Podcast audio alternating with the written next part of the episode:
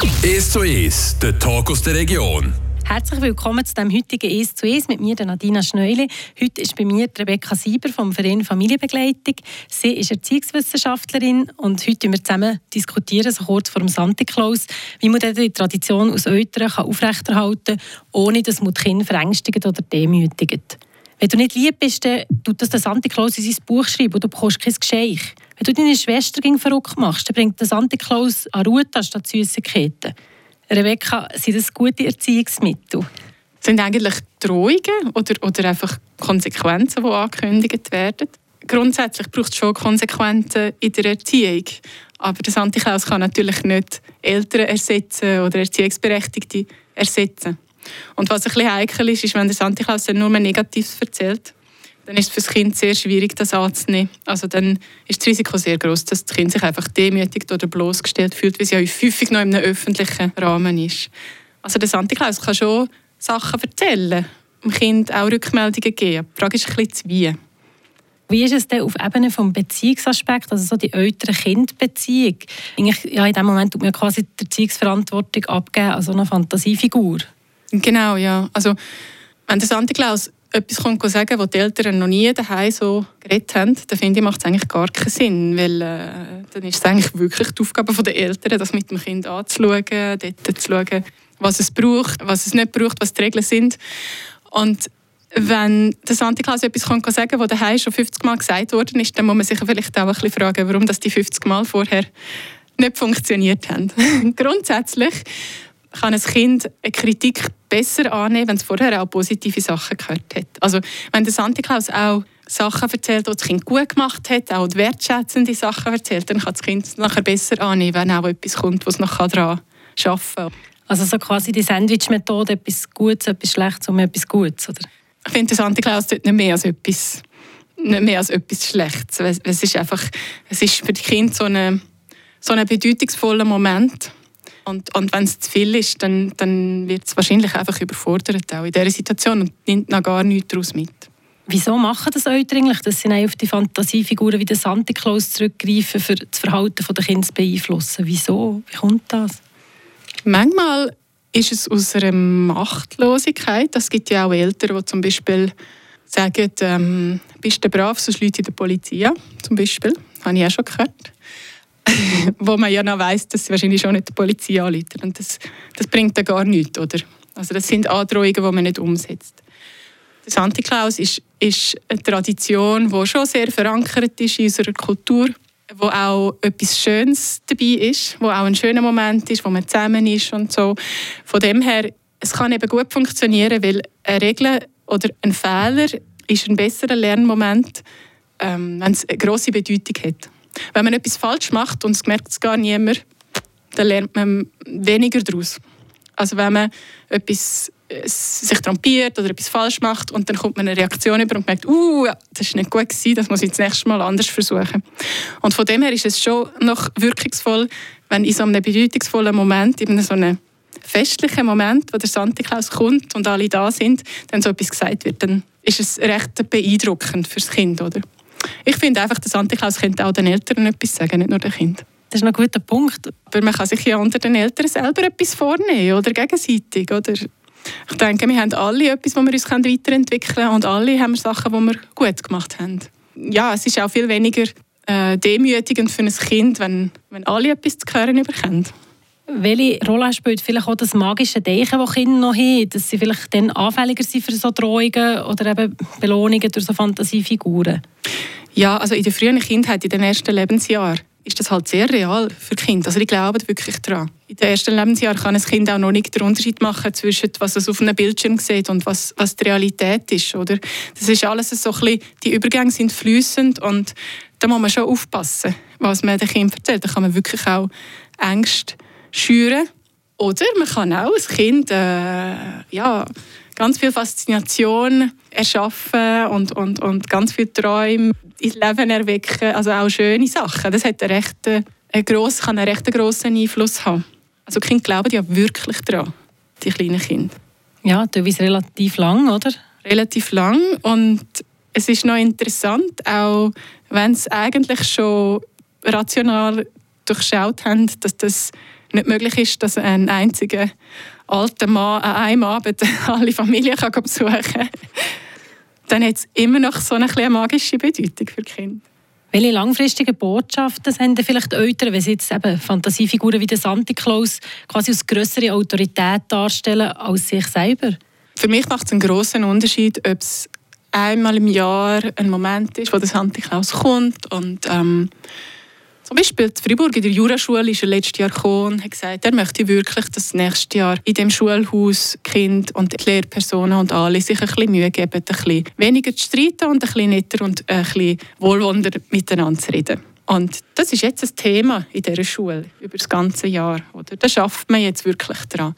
Und das kann dann schon ein bedeutungsvoller Moment sein und, und ja, das irgendwie ähm, verankern, ein Thema oder dem Bedeutung geben. Aber wenn ein Santa Claus oder, oder auch andere magische Figuren irgendwo im Hintergrund immer so da sind mit Drohungen, nicht, wenn deine Brotkruste nicht isst, dann sammle sie in einen Sack und gib sie dann im Dezember am Santa Claus oder so. Meistens hat es für Kinder keine Bedeutung mehr, weil es ja eh nicht passiert und weil es das relativ schnell durchschauen, dass das mehr oder weniger leere Drohungen sind, die noch nicht ausgeführt werden je nachdem, wenn Kinder nicht so eine sichere Beziehung haben, ähm, nicht so eine stabile Bindung haben zu den Eltern, dann kann man schon Angst bekommen, wenn man so Sachen regelmäßig hört, nicht so genau weiß, was da passiert. Eben das Thema sollte also kein Druckmittel sein. Und was ist jetzt aber zum Beispiel, wenn vielleicht im Verwandtenkreis damit hantiert wird, dass sie eben zum Beispiel das Kind fragen, ja, bist du schön brav gewesen, kommst du etwas vom Santa Claus oder, oder hat echt der Santa Claus nicht Ruhe dabei für dich? Wie soll man mit dem umgehen als Eltern? Wichtig ist mit den Kindern ähm, eine Gesprächskultur haben, das ganze Jahr über eigentlich. Also dass sie wissen, sie haben ein offenes Ohr bei den Eltern, sie dürfen Fragen stellen, sie dürfen Sachen erzählen, sie können Antworten über. Und dann können sie auch zu, zu uns als Eltern, wenn, wenn sie etwas verunsichern oder wenn sie etwas hören, was nicht kennen oder so, dann können sie und dann kann man das mit ihnen aufnehmen. Was denkst du dazu? Äh, wie hast du dich gefühlt, wo dir das gesagt hat? Hast du jetzt Angst oder freust dich trotzdem? Oder was denkst du, dann stimmt das oder stimmt das nicht? Oder wenn man die Gesprächskultur von Anfang an pflegt, dann hat das Kind auch das Selbstbewusstsein, dass es kommt, wenn etwas es verunsichert. Und dann braucht es halt ein bisschen Koordination in der Verwandtschaft oder im Freundeskreis, wenn man so Traditionen will aufrechterhalten will. Also bei uns daheim gibt es jetzt einen, der noch daran glaubt und die anderen nicht. Jetzt müssen halt die Grossen auch ein bisschen mitmachen und die machen das gerne. Also jetzt zusammenfassend könnte man sagen, eben, es ist nicht so, dass es Santa Claus und Zahnfee und Kompanie nicht mehr darf geben darf, aber eben, es sollte kein Druckmittel sein und sie sollten nicht quasi stellvertretend sein für Sachen, die wir schon nie ansprechen.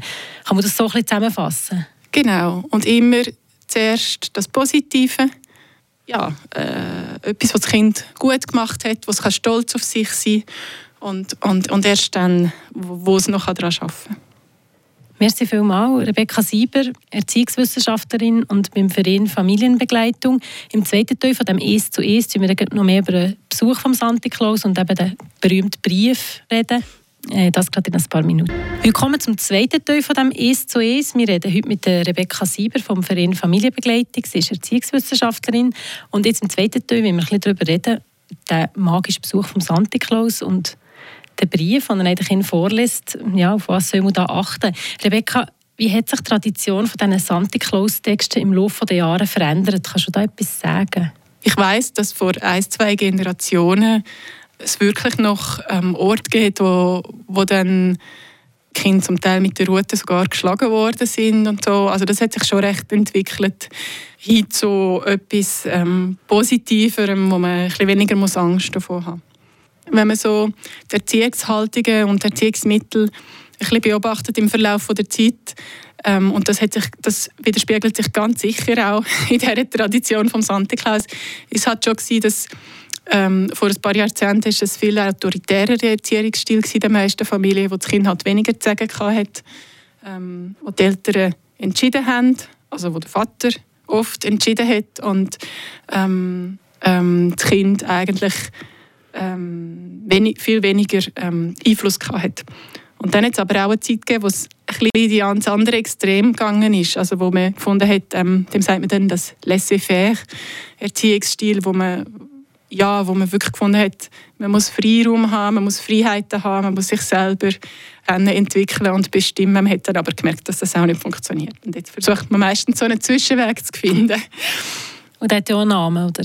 Also viele Leute sagen dem der demokratische Erziehungsstil, äh, weil es die Idee ist, dass Kinder vorbereitet werden, in unserer demokratischen Gesellschaft eigentlich dann auch ähm, integriert sein, mit zu reden, mit zu leben, aber auch die Regeln zu respektieren, die in dieser Gesellschaft gelten. Und das widerspiegelt sich so in dem Erziehungsstil, wo man, wo man versucht, zwar ein offenes Ohr haben für das Kind, dass das Kind kann mitreden kann, auch gewisse Sachen mitbestimmen, aber immer in einem klaren Rahmen, wo auch sichergestellt wird, dass das Kind in Sicherheit ist und das Bedürfnis der anderen Mitglieder von der Gruppe, von der Gesellschaft, von der Familie auch ähm, berücksichtigt werden. Es ist gar nicht so einfach umzusetzen. Es klingt so schön, aber Denkst du, dass Eltern heute zögerlicher sind, negative Punkte anzusprechen, vor lauter Angst, dass sie Kinder traumatisieren? Es gibt in den letzten Jahren, ähm, sehen wir beim Verein Familienbegleitung eine Tendenz, dass es viele Eltern gibt, ähm, die so vorsichtig geworden sind oder, ähm, und, und ein bisschen Angst haben, etwas kaputt zu machen beim Kind, dass sich fast nicht mehr getrauen, wirklich Grenzen zu setzen. Ja. Und das ist dann schwierig. Wenn wir jetzt zurückkommen zu, den, zu dem Santa Claus und dem Brief, wie können jetzt Eltern so einen guten Brief schreiben? Ja, was wäre eine gute Idee? Wie würdest du das empfehlen?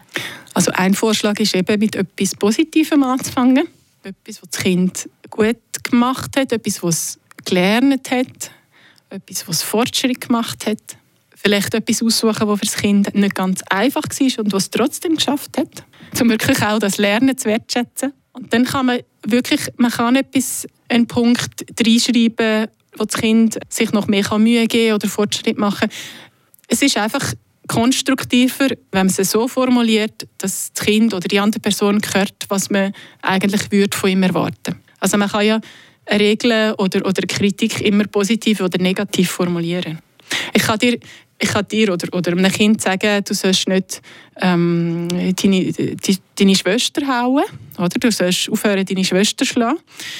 Ähm, dann hört das Kind, was es nicht machen soll. Es hört aber nicht, was es dann anstelle von dem soll machen. Und es ist einfach sehr konstruktiv, wenn man dann noch reinnimmt, mindestens, was man dann würde erwarten Also anstatt nur nicht Schwester schlagen, kann der Santi Klaus ja auch sagen, es würde mich freuen, zu sehen, dass du mehr reden mit deiner Schwester und ihr sagen, wenn du etwas nicht gerne hast, anstatt reinzuschlagen zum Beispiel. Eben, du hast vorhin das noch angesprochen, es ist effektiver, sich auf die Bemühungen der Kinder, also auf den Lernfortschritt quasi zu konzentrieren, statt nur auf das Ergebnis, oder?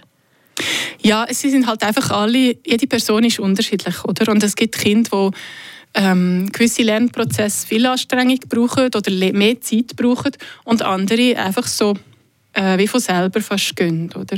Und wenn man möchte das Kind in dem bestärken, dass es sich Mühe gibt für etwas oder dass es sich auch anstrengen tut für etwas, dann lohnt es sich, ähm, eine positive Rückmeldung zu etwas zu geben, was sich schon angestrengt hat. Und das, das Wertschätzen, die Anstrengung, die das Kind gemacht hat, das denke ich, ist etwas ganz Wichtiges in unserer Gesellschaft, wo man ja immer mehr Tendenz hat, Sachen serviert bekommen, zu konsumieren und sich für etwas Mühe geben, sich für etwas anstrengen und einzusetzen, ist etwas, das ein verloren geht. Und das ist dann schwierig zum Teil für Kinder, wenn man plötzlich viel von ihnen erwartet. Wie können Eltern dazu beitragen, dass Kinder konstruktive Kritik auch wirklich als Möglichkeit der Verbesserung sehen? Sie können es zum Beispiel nach dem Santa Claus-Besuch gerade noch mal aufnehmen mit dem Kind. Was denkst du dazu, was der Santa Claus gesagt hat? Was hast du gehört? Was hast du verstanden? Hast du eine Idee, was wir jetzt mit dem machen könnten? Findest du es richtig, was er gesagt hat, was nicht und so? Also das wirklich nochmal aufzunehmen, wenn das Kind schon im Alter ist, wo das, was, aber das Kind mit 5, 6, 7, das kann das schon gut. Du kannst ja gut sagen, was es gehört hat. Und dann kann man je nachdem, wenn das Kind etwas falsch aufgefasst hat oder, oder wenn man gemerkt dass das Kind ähm, verletzt ist oder so, dann kann man das auffangen. Oder? Und wenn man gemerkt dass das Kind ähm, das gehört hat und, und ähm, das gerne möchte, dann kann man das verstärken und wie konkrete Ideen aussuchen, um das umzusetzen. Bis wirklich daraus machen, nachher aus dem Santa Claus besuch wenn der Santa Claus schon Sachen kommt erzählen, wo man gerne möchte, dass sich verändert. Vielleicht noch abschließend, wie können Eltern mit der Angst der Kinder vor dem Schmutzli umgehen? Wie kann man ihnen da helfen? Also man kann vielleicht schon mal schauen, wie das, der Schmutzli dann rumläuft und sich verhält. Dort hat der Schmutzli selber ja schon auch einen Einfluss darauf, was er macht und was er nicht macht. Also es ist ein, ein Appell an alle Schmutzlis. man kann ja schon schwarz angelegt sein, aber man muss nicht doch unbedingt bei den kleinen Kindern gerade die grossen Augen machen, äh, weil das ist schon sehr eindrücklich. Ähm, ein kleines Kind erlebt schwierige oder herausfordernde Situationen ganz unterschiedlich, je nachdem, wie die Erwachsenen reagieren. Ein kleines Kind kann etwas sehen, was vielleicht nicht als schlimm einschätzt, weil es vielleicht nicht rauskommt oder weil es nicht realisiert hat, was passiert ist oder es nicht richtig gesehen hat. Aber wenn die erwachsene Person nebendran einen riesen Schreck hat und in Tränen aufgelöst ist oder, oder völlig verunsichert ist oder anfängt zu schreien oder das Kind anschreien oder so, dann kann es für das Kind richtig traumatisierend sein. Und es geht auch umgekehrt. Also wenn da ein, ein schwarzer Schmutzli reinkommt, wo man nicht so genau weiß, was jetzt der macht, wer das ist, was der, was, was der noch alles dabei hat, ob er dann auf uns zukommt oder nicht. Das ist schon sehr verunsichernd. Vor allem, wenn man dann schon Sachen vom Schmutzli gehört hat vielleicht. Aber wenn die Eltern gleichzeitig eine entspannte Haltung haben und, und, und ähm, ja, das, das so ein bisschen ähm, nicht noch ein Drama daraus machen, also wenn die Angst nicht noch grösser machen, dann kann das Kind das anders einordnen. Oder? Also es sieht dann an, die Mama hat keine Angst oder der Grosspapi hat keine Angst. Äh, der lacht, wenn der Schmutzli reinkommt oder er lacht, wenn der Schmutzli mit der Rute ähm, auf ihn zukommt oder so. Dann merkt, er, dann merkt das Kind, dass es nicht so ernst ist. Merci vielmals für deine Einschätzung und deine Fachkompetenz, Rebecca. Das war es mit dem heutigen «Es zu Es» mit der Rebecca Sieber vom Verein Familienbegleitung. Sie ist Erziehungswissenschaftlerin und heute bei mir zu Gast. Ich, Nadina Schneuli, wünsche euch einen schönen Nachmittag. Tschüss.